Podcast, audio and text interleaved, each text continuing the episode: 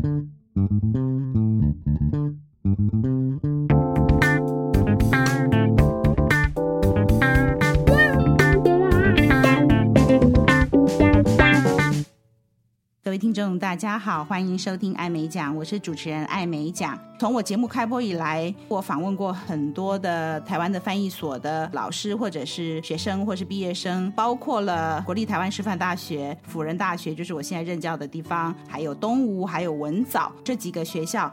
大家有没有觉得很奇怪？嗯，拼图怎么还没有凑齐？对，我们会继续进行这个系列。今天我们邀请到的是国立台湾大学文学院翻译硕士学位学程的范家明教授 d a m i 老师，先跟观众打声招呼。好，艾美奖的听众，Amy 老师，大家好。d a m i 老师在口译圈是大神级的人物，是吧？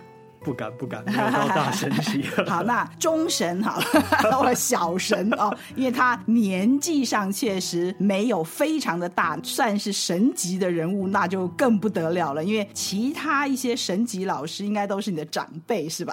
是，都是我的老师。我们先问一下哦，不同的翻译所，他们好像有不同的名字。Damian 老师，你们的整个学程的名字有点长，为什么这个名字？国立台湾大学文学院翻译硕士。是学位学成，为什么这么漏漏等？这不能只要称个台大翻译所就好了吗？有啊，所以我们有一些老师也觉得实在是太麻烦了。有一些同学后来也就直接说：“哦，我是念台大翻译所的。”所以我可以这样讲哈？可以可以。为什么他名字这么长啊？其实是一开始因为成立的时候，教育部那时候就觉得台湾已经有太多的研究所了。已经太多了吗？呃，可是后来还有更多啊。嗯，可能是跟每一个学校的员额也有关系。OK，所以那时候就觉得说，如果要新成立一个研究所的话，好像按照法规的规定是要有七个专任的员额。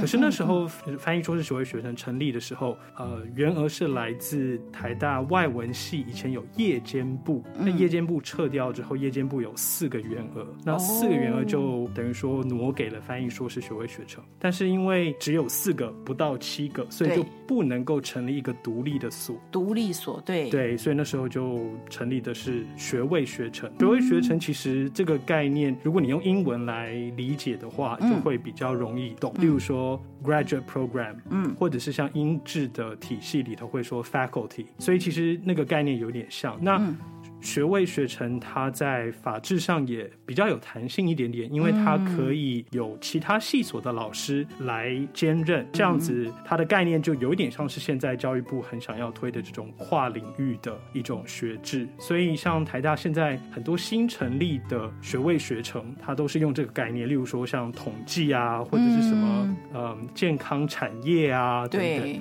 就是用学位学成这个概念。总而言之，就是跟教育部的规定或编制有关。台湾总共从南到北几所？九所嘛。是，对。我好像也听过，就是像东吴大学或者是中原大学，他们的翻译硕士课程也是挂在，例如是英语硕士呃相关的所里面，然后再分一个组出来。我想应该也是类似的概念，就是说，如果要独立所的话，那个呃人员的。缺有没有，或者可能就要要求有几个博士老师。大家也知道，翻译的博士其实没有那么多，也跟经费有关哦，也跟经费有关哦。OK，好，对学生来讲没差，进去好好念出来就是拿一个硕士学位。从这个角度，也许我们还有别的翻译的硕士课程会出来吧？不晓得啊，我们乐见啦。但是你会不会觉得现在好像小小一个台湾有九个翻译所，其实是蛮拥挤的了？当然很。乐见这些学生毕业，这样子说好了，大家都应该有听说，我们政府现在在推这个二零三零的双语国家政策。对，其实我个人对于这样子的政策的推行，当然我觉得它背后有很多待解决的问题。但是呢，嗯、我们可以这样子理解好了，我个人认为，就是这个政策实施下去的话，再加上现在翻译科技大行其道，举例来说，大家可能都会用 Google Translate 这一类的。我们就简称它为机器翻译的工具好了。其实我觉得长久下去，翻译可能会慢慢变成一种像是音乐啊、美术啊，或者是文学啊、电影这种形式的一个样貌。我的意思就是说，欣赏翻译或者是翻译的赏析，会变成是一种人人都可以学习的素养。因为当大家的语言程度越来越好，或者是有越来越多人懂两个以上的语言，翻译这件事情对他们来说就会变得比较稀松平常一点。嗯，所以更重要的事情其实就是，而我们能不能够辨别呃这一本翻译出来的书翻译的品质好不好？大家就不再只是用，例如说非常传统的信达雅这种概念去看待翻译作品了，可能会用更多元、更全面，或者甚至是因为不同的文体、不同的读者群等等，而用不同的角度来赏析翻译作品。那我觉得翻译的研究所未来可能就会慢慢扮演这样子的角色。所以，我们训练出来的学生，他不见得是要走上翻译这条路。嗯，那我想，呃，Amy 老师应该也同意，就是在翻译所里头学到的这些技巧，其实在各种不同的工作上面都找得到他发挥的地方。嗯，所以我觉得翻译研究所虽然的确好像 训练出来的人毕业生越来越多，还要再加上海外的这些翻译学校，但是只要大家不要把自己的格局或者是眼界限缩在从事翻译这个工作上的话，其实我觉得这也应该算是一个好事，就是大家更具备翻译的素养。嗯，不能同意你更多。在我前面几集很多集里面，我访问我以前的学生，我觉得很开心的一件事就是说，我在访问他们的时候，我已经知道有一些的同学他毕业以后其实没有走上翻译的路，可是，在访问的过程中，他们不约而同的有提到他们以前在学口译的这个。技能后来应用在不同的产业或不同的情境底下，他们还是很肯定以前在翻译所的训练所给他们培养的素养。所以呼应了刚刚 Damian 老师说的，不要把自己给好像变窄了，或是念翻译所，或许不要把翻译当成你唯一一条路，它或许是你斜杠里面的一件事，或者甚至于就像我前面大家如果去听像呃这个海鲜专家玉萍那一集讲到他怎么样把以前老师。教给他的技能应用到其他非翻译的工作上，所以我那时候访问他们也觉得蛮开心，就是嗯，原来我当时讲的一些话，他们有记下来。这样有时候就会听到学生突然 quote 以前我说了什么话，他们印象深刻，然后说嗯，没想到会给他们的影响这么大。对，Damian 老师在翻译界哦是地位非常崇高，因为他非常优秀，而且是多才多艺。我如果来介绍他的话，我简直就可以讲一整段的神。神话，也就是介绍神人的话。但是呢，与其这么做，我想要请 Damian 老师来自我介绍。好，不过我还比较期待 Amy 老师的神 的这个神话，很想要听听看。呃、真的好，我现在写，我开始写。我现在在台大翻译硕士学位学程教书，那今年是第九年。我从二零一三年开始教。那在来到台大之前，我有四年的时间在呃台师大的翻译所任教。在到台师大之前呢，其实。我也曾经在辅大的翻译学研究所兼任了三年左右的时间，所以等于是说我大概从二零零五年从师大翻译所硕士毕业之后，我就一直都有在教口译。嗯，那嗯，我是二零零四年考过专业考试，所以从那个时候开始做口译员，转眼之间也变成中生代的口译员，有一点不能接受。没错，呃，Damian 老师其实也被我教过，对不对？对他刚说不能接受，哎，我才不能接受，好不好？他们那一代，当时我教他们的时候，我就觉得是学生嘛，呃，好像我的孩子。然后现在呢，纷纷的都变成教授，都已经当爸爸了，当妈妈了，这是好事了。我说不能接受，是说在我心目中，大家还是孩子，就我还记得在学校的样子。所以 Damian 老师他也觉得时光飞逝。那我看着 Damian 老师，那你说我作何感想呢？不会，没关系，我们都是这个呃，算长江。后浪推前浪，但是呢，我就要套用一句那个 Jerry 老师日文 Jerry 老师所说的，就是前浪拼命在抵抗。说得好，哎，Jerry 老师，彭老师是日文界也是非常优秀的。你提到他，其实我也非常希望可以访问到他。哎，这里放话一下，Jerry 老师，如果你在听 Amy 讲爱美讲节目的话，可不可以有这个荣幸，请您来跟我们说说日文口译的一些事情？特别 Jerry 老师也有很多的经历。我虽然口译这件事情。或这个工作从二零零四年开始做，但是这个并不是我做过最久的工作啊，还有更久的。对，因为我大概从二零零一、二零零二年开始。啊，我就回到我的高中的母校建国中学去担任乐器队的指导老师。对，这个我也知道，就是而且是非常强的这个乐器队，因为我不时会看到 Damian 老师带这个团队到爱丁堡啊，或者是美国去比赛这种世界级的比赛。对，可能是自己过去也是乐器队出身，然后后来因缘机会有这个机会回去指导学弟，就觉得哎，可以把握尝试一下。那这个工作一做呢，就做了十八年，直到我二零一九年要去加州为止。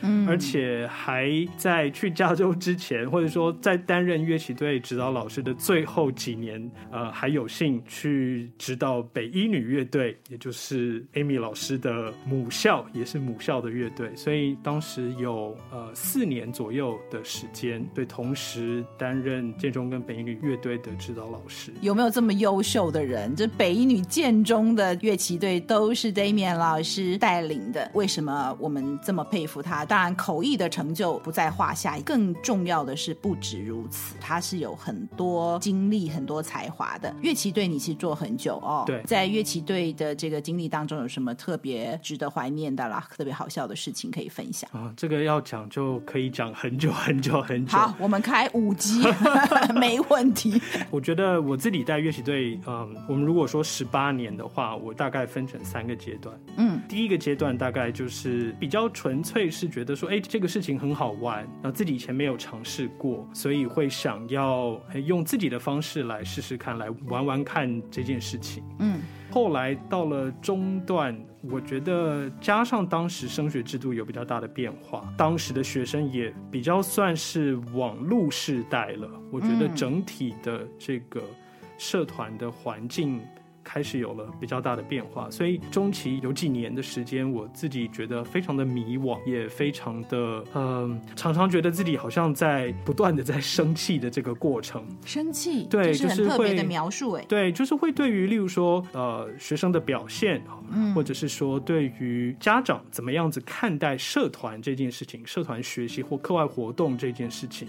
他们的参与的方法或者是态度，当时还不太能够理解，甚至是常常觉得好像要去对抗一些，嗯，我觉得可能不太合理的事情。嗯，所以中间有一段时间，我觉得比较多的抱怨，比较多的怒气。嗯，但是就像学武功一样，最后会进入见山又是山的境界。所以我觉得最后几年自己心境上有一些转变，我觉得也可能是比较有经验了。嗯，所以嗯，到最后几年，我其实比。比较是保持着一种使命感在带乐队。我觉得最主要的理由是因为，其实无论是建中或北英语的学生，其实他们都头脑都非常的好，那也都很幸运，遗传了很好的基因。嗯嗯。那这些同学，我后来的感觉是说，他们其实呃，可能在一路从小到进入高中的这段期间，他们很多人对于自己的定义，或者是自己对自己的。价值的认识都是来自课业的成绩。我后来发觉这件事情很危险，嗯，因为如果他们只会用课业成绩，只会用排名来定义自己的价值，来认识自己的话，那这些人以后进入了社会，他们在我们这样子的一个社会当中。势必还是会被当作是中流砥柱。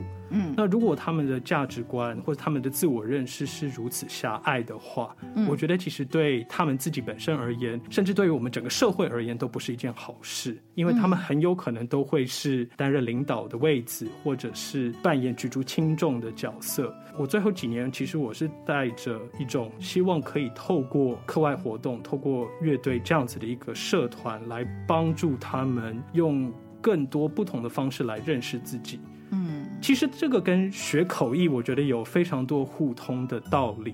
因为学乐器或者是练队形，其实它就跟学口译一样，其实是在学习一种技巧。嗯，那我们在学习技巧的时候，过程当中都一定会碰到挫折。除非是天才，不需要练习，或者是不需要太多的练习，不然每一个人在练习技巧的过程当中，一定都会需要花时间，需要想办法，需要面对自己的情绪，需要面对他人的批评等等。我觉得这些都是认识自己一个很好的方式。那我觉得乐队其实就提供了这样子一个非常安全的环境，让这些高中生他们可以在一个相对来说比较受到保护的环境里头去跌倒，去跌跌撞撞，去撞个鼻青脸肿，去看到自己的不堪，看到自己的无能，看到自己的这种悲惨，然后再从中去找到站起来的方法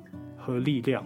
所以我后来觉得说，我在带乐队其实是要提供他们这样子的一些机会跟环境，不然等到他们以后继续升学，甚至进入了职场，假设他们没有这些机会的话，届时的机会成本就很高。那造成的伤害可能也不只是对自己，可能甚至会对别人造成伤害。所以后面几年，我觉得其实只是透过乐队这样子的一个活动来帮助他们做这件事情而已。Damian 老师刚刚讲到，这是相当语重心长的。我觉得不只是在高中这个阶段，甚至于很多人到了成人或甚至一辈子，都是用成就导向在定义自己或定义别人，或者是说你不这样子定义自己，其实周遭环境也是这样在定义所谓。成功 d a m i 老师，我相信你在念书的过程应该也是算顺风顺水吧？那在什么阶段你会有这样的体悟，说要让这些孩子可以学习去面对自己的，你 quote 你用的这个不堪啊、无能啊，然后可以从里面再恢复。其实我们的人生或多或少会遇到这一些。您刚刚讲到找到他们自己的价值，有的书上会写说这种呃所谓恢复力或复原力，我非常认同你所讲的，因为年轻人其实。其实很多时候跌跌撞撞就在摸索这些事情。有幸的是，教练很早就希望协助他们早一点去找到自己在功课以外的价值。我的好奇点是，你应该不太算是人生中有很多挫折的人吧？那是什么因素让你会有这样的体悟，甚至于不止对自己，呃，还想去帮助年轻的孩子早一点去建立在课业成就以外的信心？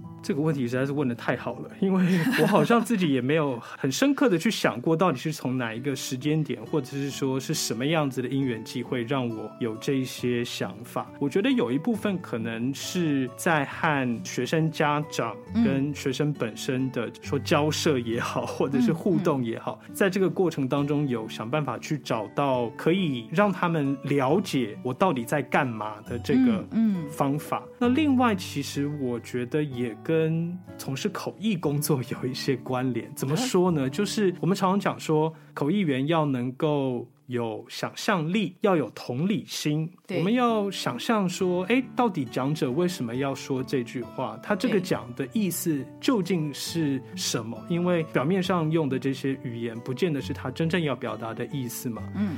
那或者是说，有一些讲者，我们可能碰到的时候会觉得说，哎，为什么他总是没办法把话说清楚？嗯，好像对我们来说要翻译很困难。那这个时候，我们就得发挥一点同理心，要说服自己说，哎，我们其实就是讲者的眼睛、耳朵、嘴巴，我们要想办法帮他把他想要表达的话说出来。嗯，那我觉得。好像多多少少就运用了一点这样子的一个心态，然后把它移转到在带乐器队上面。我就会去想说，为什么同学就是不自主练习，或者是为什么他就会呃拿乐器队当借口来对家长说谎？怎么说？举例来说，他可能会跟家长说，因为都是乐器队要练习，所以害我没有时间念书，所以我的课业成绩才变差。哦，或者是说，其实学生不想要回家面。对家长，所以他就会跟家长说：“哦，因为乐习队今天要加练，要练习。”对，那家长就会误会，哦、就误会，就把这个成绩退步的事情都怪到乐器队的练习上。哦，是，所以我觉得就是想办法去探索这些原因到底是什么，然后就会发现，其实我我个人觉得大概有超过一半的原因都和同学们只能从课业成绩，或者是别人只会用课业成绩来定义他这个人，不管是他。是好学生、坏学生、好儿子还是不乖的女儿什么之类的，他们从小到大就是被这样子来形塑的，所以他也只能这样子认识自己。可是我这样子讲好了，就是有的时候家长，例如说周末我们练习的时候，他们会来在旁边看。那有一些家长他就会跟我说：“哎，我儿子跟家里完全不一样，哎，家里就是一条虫，叫他做什么事，他都哦都是三催四请，都就是还是不做。”对，自从加入了乐学队之后，我就不用叫他起床了，他自己会自动自发起床。特别是一些爸爸，你知道现在因为大家都男生都不用当兵了嘛，嗯嗯，替代也不太算是当兵，嗯，所以爸爸就会很有感，就会说：“哦，这个比以前当兵还要操，或者是说，哦，这个仪态跟我们当兵的时候的要求有过之而无不及。”嗯。所以就是我会发觉，哎，其实家长他们也某一些人也会从一个新的方法、新的角度来看待自己的孩子。嗯，想当然耳，因为因为因为我只看到孩子在学校的状况，我不知道他们在家里是什么状况。嗯，那可见同学们他们自己也因为有一个新的经历，嗯，或者是新的体悟，所以他们也对自己有不一样的要求或不一样的看法。嗯，嗯，那我们更不要忘记，就是哎，这些建中北语的同学在国中。的时候可能都是班上前三名，对。可是你不可能进到高中之后，你还是班上前三名，就全部的第一名集合在一起，就会排出第一名到第三十五名，对不对？没错。所以这时候就会有非常非常多，我甚至可以说大多数的同学，嗯，他们就会第一次的体会，可能在国中的时候坐他旁边的同学的那种心情，嗯嗯。例如说，你就是拿到一张不及格的考卷，对，你的班排名就是三十名以后，对。等等这样子的情绪，那就会有一些同学他一开始非常难调试，可是有一些同学其实他后来发现，哎，在乐器队里头，哎，他其实可以表现的比隔壁班那个也参加乐器队，但是他课业是前三名的人还要好。他找到另外一个肯定自己的方法，是吧？没错，而且在乐器队里头，其实很多时候你的进步这件事情会比你一开始的成就还要来的重要。嗯，你有没有办法一直持续的进步，你有没有办法服从别人的领导？你有没有办法在适当的时候站出来领导别人？嗯，这些可能就不是独善其身的课业这件事情可以学习到的。听起来，Damian 老师要求的是，既然你要参加起乐器队，你就要有 commitment，是认真。我不要一个不认真的队员。是，但是会不会不是每一个人的资质都一样？功课跟乐器队都应付的，就是他有聪明的能力或时间管理好或什么原因，所以他可以两边平衡。但是有没有学生，我没有说对错哈，有没有学生就是说他确实因为他找到了乐器队给他的成就感，他就很认真练习，然后他。三号就真的功课上就稍微占掉了一些时间，或者是说他后来就决定这边没有那么认真，或甚至退，有没有人退出的？应该也有吧？有，都有。我在想说，这中间到底在鼓励他们也要有同样的 commitment 的过程当中，如果你发现确实有人没有足够的时间管理，或者是嗯，我自己因为我觉得。我看到这么多优秀的同事们在一路，或者我在台大，就都是很优秀的人。我确实看到有人可以轻松的读一遍，他就还是考得很好。那也有人要读十遍。所以如果说，你看到这个小朋友，他很喜欢乐器队给他的东西，然后也表现很好，可是他真的功课就退步了，或者说他就算放弃了乐器队，他功课也不一定拉得起来。老实说，有时候跟你的认真度、专心度有关。像这种你会怎么处理？就然后爸妈又气冲冲的来说：“哦，你练乐器队教练啊，你那小孩就没有读书了。”你会怎么处理这样的一个情况？你会劝他退，还是教他怎么样去平衡这两件事？教他怎么有效率的做这两件事？我会想办法做刚才 Amy 老师提到的后面这这种方法。嗯嗯，嗯，嗯，我觉得其实人能够找到自己有兴趣的事情，并且愿意认真投入，是一个天大的幸福。这我绝对认同。找到自己喜欢做的事情的时候，你根本就不觉得苦。如果功课疏忽了，也有一个可能，其他。明那么爱读书，对不对？没错，我觉得我们常常会把擅长跟喜欢这两件事情给混淆。哦，这个很关键哎，擅长不一定是你擅长，不见得你真的喜欢。因为我昨天刚好很很巧的是，就是我的教材是恒毅力 Grit，是，然后他也是讲到说这个热情这件事情。以前我们都觉得热情就是天生发生的，你对某件事情有热情。你讲到的类似的话语就是，你有热情的事情，其实不一定你做得好。没错，你做的好的事情，也许你不喜欢，对不对？嗯嗯嗯，很好很好。哎，今天又好像刚好昨天在想这个议题，然后今天又在这边聊到这件事，那怎么办呢？然后嘞，通常我会把这种同学抓来问一下，就是说，你是因为没有念书而成绩很差，还是念了之后成绩还是很差？嗯，嗯，因为这两个虽然结果都是不及格，但是原因是不一样的，不一样，不一样，嗯，所以可能会先去了解他的状况到底是什么。嗯，那有一些人，我觉得大概至少有一半的人，通常是因为他就是没有念，嗯，他就是没有花时间。对，那个这时候我们只能够想办法告诉他说：对，你很热爱乐器，对，你很投入。可是呢，你看你只要没有好好兼顾课业，只要你没有好好花时间预习、复习、写作业，你看你爸妈就来找我了。到时候苦的不是我，是你呀。嗯，你就会被抓回去，然后你就没有办法去做你最喜欢的乐器队的事，对不对？是。那通常这种小朋友，他们就就知道说：哦，好，那下一次我不会这么的散漫。嗯嗯。那嗯，但是。有另外一种，真的就是说，他真的还已经很努力了，他真的甚至把自己逼得很紧，嗯，可是他就是没有办法在课业上达到，不管是他自己或者是他的家长的要求，这种我觉得相对来说比较棘手。嗯嗯，那以我过去的经验，就是如果是这种情况的话，就会比较多，最后就他就必须要做取舍，做取舍，对。那做取舍这件事情，我个人的态度就是，我可以把我看到的面相，或者是我觉得我可以分析的原因，我会跟同学说，嗯。可是我不可能叫你要留下来或者是退出，嗯。我没有办法帮你做这个决定，你必须要自己做决定。我觉得这个部分呢，一直是。我在带队的这么多年来，我觉得很重要的一件事情，就是要让学生练习做决定。嗯嗯嗯，我自己带了快二十年，我发现同学们的心智年龄越来越小。嗯。那这个其中一个原因，我觉得很关键的一个原因，是因为家长帮忙做的决定越来越多。以前可能我们高中的时候，家长就大概不太管事情了。嗯嗯，但是我觉得，不管是社会环境，的因素啦，还是是怎么样？现在就是家长的参与的程度很高很高。嗯，嗯，那这个有利有弊。对。可是我觉得很大的一个很清楚的现象就是，家长帮孩子做了太多的决定，以至于孩子。没有做决定的练习的机会，其实做决定是非常困难的事情。是是，因为你要做很多的分析，你要看语言。我也觉得。对，但是做决定是一个技巧，它是需要练习的。这就是为什么，像我还为了要说服家长这件事情，我还去找了，例如说一些 MBA 的课程，里头有这个所谓的决策品质这种课。哦。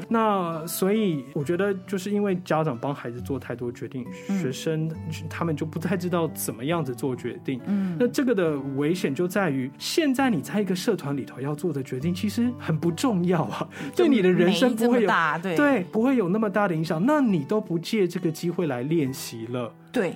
那你以后人生要面对更重大的决定，难道你要把它当第一次吗？难道你要做的第一个人生重大决定是呃我要跟谁结婚吗？对，或者是我要做什么工作吗？可能结婚也是爸妈决定的。对，没错。像现现在就变成说，很多念什么科系都是爸妈决定决定的，或大力影响。我不晓得 Amy 老师有没有看到最近网络上流传一个，就是上礼拜台大电机系办了一个自己的毕业典礼，嗯，然后毕业生的致辞代表呢，他就说，呃，我们要感谢爸妈没有逼我们。去念医学系，哈哈哈！我这两天录了一集播客，也讲到这一段，我们关切的事情有点像，或者是因为口译员就是会看新闻，没错没错。然后、嗯，所以我觉得这种状况其实就很类似，所以爸妈就会决定你要参加哪个社团啊？你要参加社团还是要退出？嗯啊，你要去什么时候？是不是应该去补习什么什么之类的？其实这些决策留给你，可以表达你的你的看法，嗯，你可以分析。析状况给你的孩子听。嗯，但是我觉得这种决定可以让他们自己来做，嗯，因为最重要的事情是他不做亲自做这个决定，他就不会为这个决定负责。Accountable，right? 没错，他就觉得不是我做的决定，是你叫我退出的，是你叫我要留下来的，对，我就不用承担这个后果。所以我觉得这些年来，简单来说，是为了让我能够顺利的经营这个社团，嗯，所以就必须要想很多的方法来和家长沟通，来和学生沟通。那可能就是在这个想方设法的过程当中，悟出了一些道理。有点类似的经验，因为毕竟我们两个都教很久的书哦。你刚刚讲到就是说要让这个孩子练习做决定。那我在教口译课的时候，有的时候有些学生他面对挫折的反应，譬如说他没有办法面对，没有办法接受自己做不出来，他也许生气了，也许哭了，或者有一些是开始怪别人，比如怪老师的教材找的不好，怪老师这个让他受不了什么的。那我也会讲类似的事情。你刚刚讲说，总不要等到你第一个人生决定是要结婚的对象，那我就讲说，其实学口译什么了不起？你可以说我不喜欢他，我不要学，我不要做口译员。但是我所看到的是，当你面对挫折的时候，你会怪天怪地、怪东怪西，但是就没有去想想自己怎么去面对这件事。老实说，口译翻不出来就翻不出来，它是小事，对，它就是你的表现而已。对。可是你人生有多少挫折？你连这么一个就是去承认我这个英文字不会，我这个句子不会，我现在反应不够快，都没有办法接受的话，那以后人生有这么多挫折怎么办？就后来发现，在班上会有很奇怪反应的，后来在别的事情，比方说写论文的过程，就会有一些很奇怪的反应，表示类似你讲的一个一个小小的决策要练习，因为人生有这么多决定，甚至有更重大的决定。呃，Damian 老师，今天非常高兴你来我的节目，跟我们聊这么多。呃，我们今天先讲到这里好吗？我们下一次再邀请您来继续跟我们讲更多口译的事情。好，谢谢 Amy 老师，谢谢各位今天的收听，我们下一集空中再见，欢迎各位继续做我的一家人，翻译的译，拜拜，拜拜。